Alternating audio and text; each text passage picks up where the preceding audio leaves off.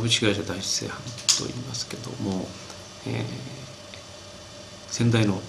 社長私の義理の父になりますけども武井昇というものが創業しました。昭和23年創業。まずしばらくは会社を作った後個人経営としてやってきたんですけども昭和39年に有限会社43年ですかね。にその株式会社になったわけですけども、えーまあ、創業から数えますと来年60年ということで60周年を迎えます、まあ、事業内容というのは今製版会社とね言ってもなかなかわからない人たちが多いと思いますね、まあ、製版という言葉がもうすでに、えー、言葉として、えー、意味を失っていると言ってもいいと思うんですけども私たちの仕事は全国のですね新聞社さん。もうその新聞の広告ですね。新聞に掲載される広告面。この広告面を新聞社が印刷できる状態まできちんと作成をすると。いわゆるその原版ですね。広告の原版。これを作っている会社です。まあ、今は版というよりもデータになってますね。えー、私たちの言葉で言うと走行データということになりますけど正版データ走行データということになりますけども、まあ、そういったものを作って広告会社さん経由で全国の新聞社へ送行しているという仕事をしています。まあ、多くの製版会社というのは印刷会社さんとかも、えーそこの中間工程ですね、えー、を担ってきたわけですね。ですので現状製版会社というのを激減しました。この10年間で。これはあのデジタル化という、えことが影響してますけどもデジタル化によって製版会社が非常に少なくなった、まあ、その中で、えー、新聞広告を手掛けている専門会社である、えー、私どもの業界はなんとか、まあ、生き残っているというのが現状です。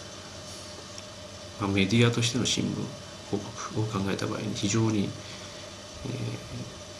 ー、厳しい状況にあるわけですね。また例えばこの今こうやってお話しているこれ多分、えー、ウェブの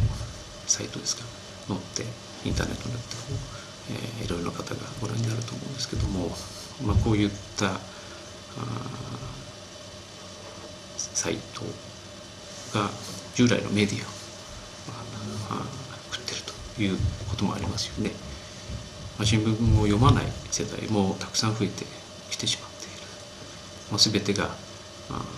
コンピューターインターネット携帯というもので片付けられてしまうという、そういう状況にあります、ね。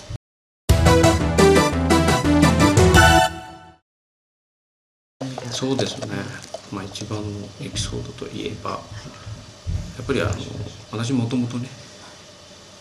えー、大学出て広告会社に入社しまして、えーまあ、広告の営業をやってたわけですけども、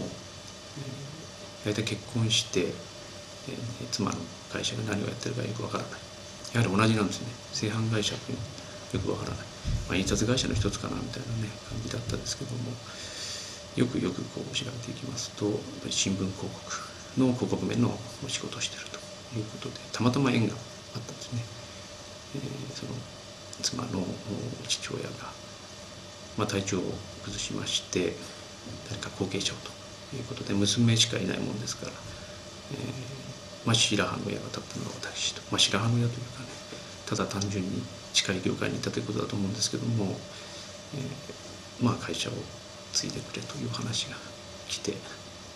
あ、ずっと断ってたわけですけども、えー、まあ家業を継ぐという意味、まあ、これはあの直接自分の家の鍵でなくてもですね妻の実家の家業ということ。やはり働いている方仕入れ先得意お得意様も含めてですね、まあ、責任という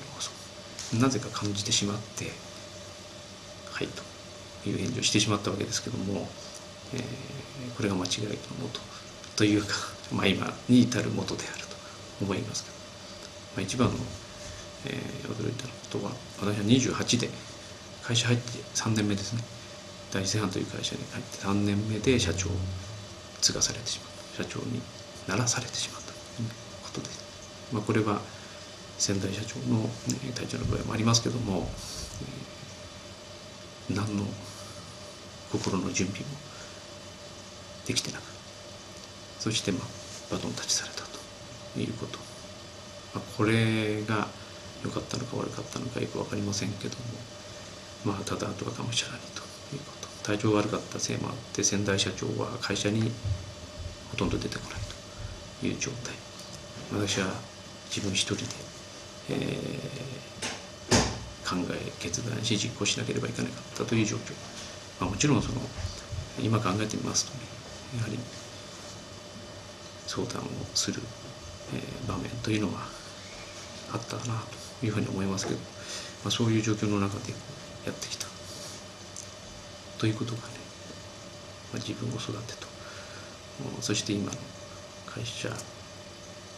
そのになったというそういうそういうその大元なのかなというのは思いますよねやっぱり。まあ往々にして、えー、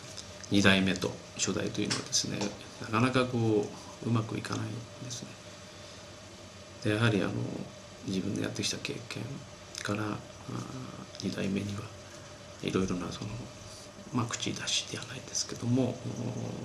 したり、まあ、2代目は自分のやっぱり考えを、えー、時代に合わないこうあるべきだということで主張する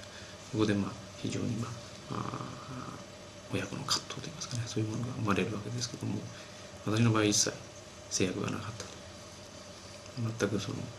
えー、そういうことがなかったということで、まあ、逆にその自制が効いたというか、まあ、自由にできるんだけども自制を聞かせたその行動経営をせざるを得なかったというところでね非常にそういう意味では、えー、自分自身のその責任というものを改めて考えながら経営ができたというところが良かったかなとまあこれも多分2代目を育てるある意味、えー、巧妙な手段だったのかなというふうに今この年になると思いますね。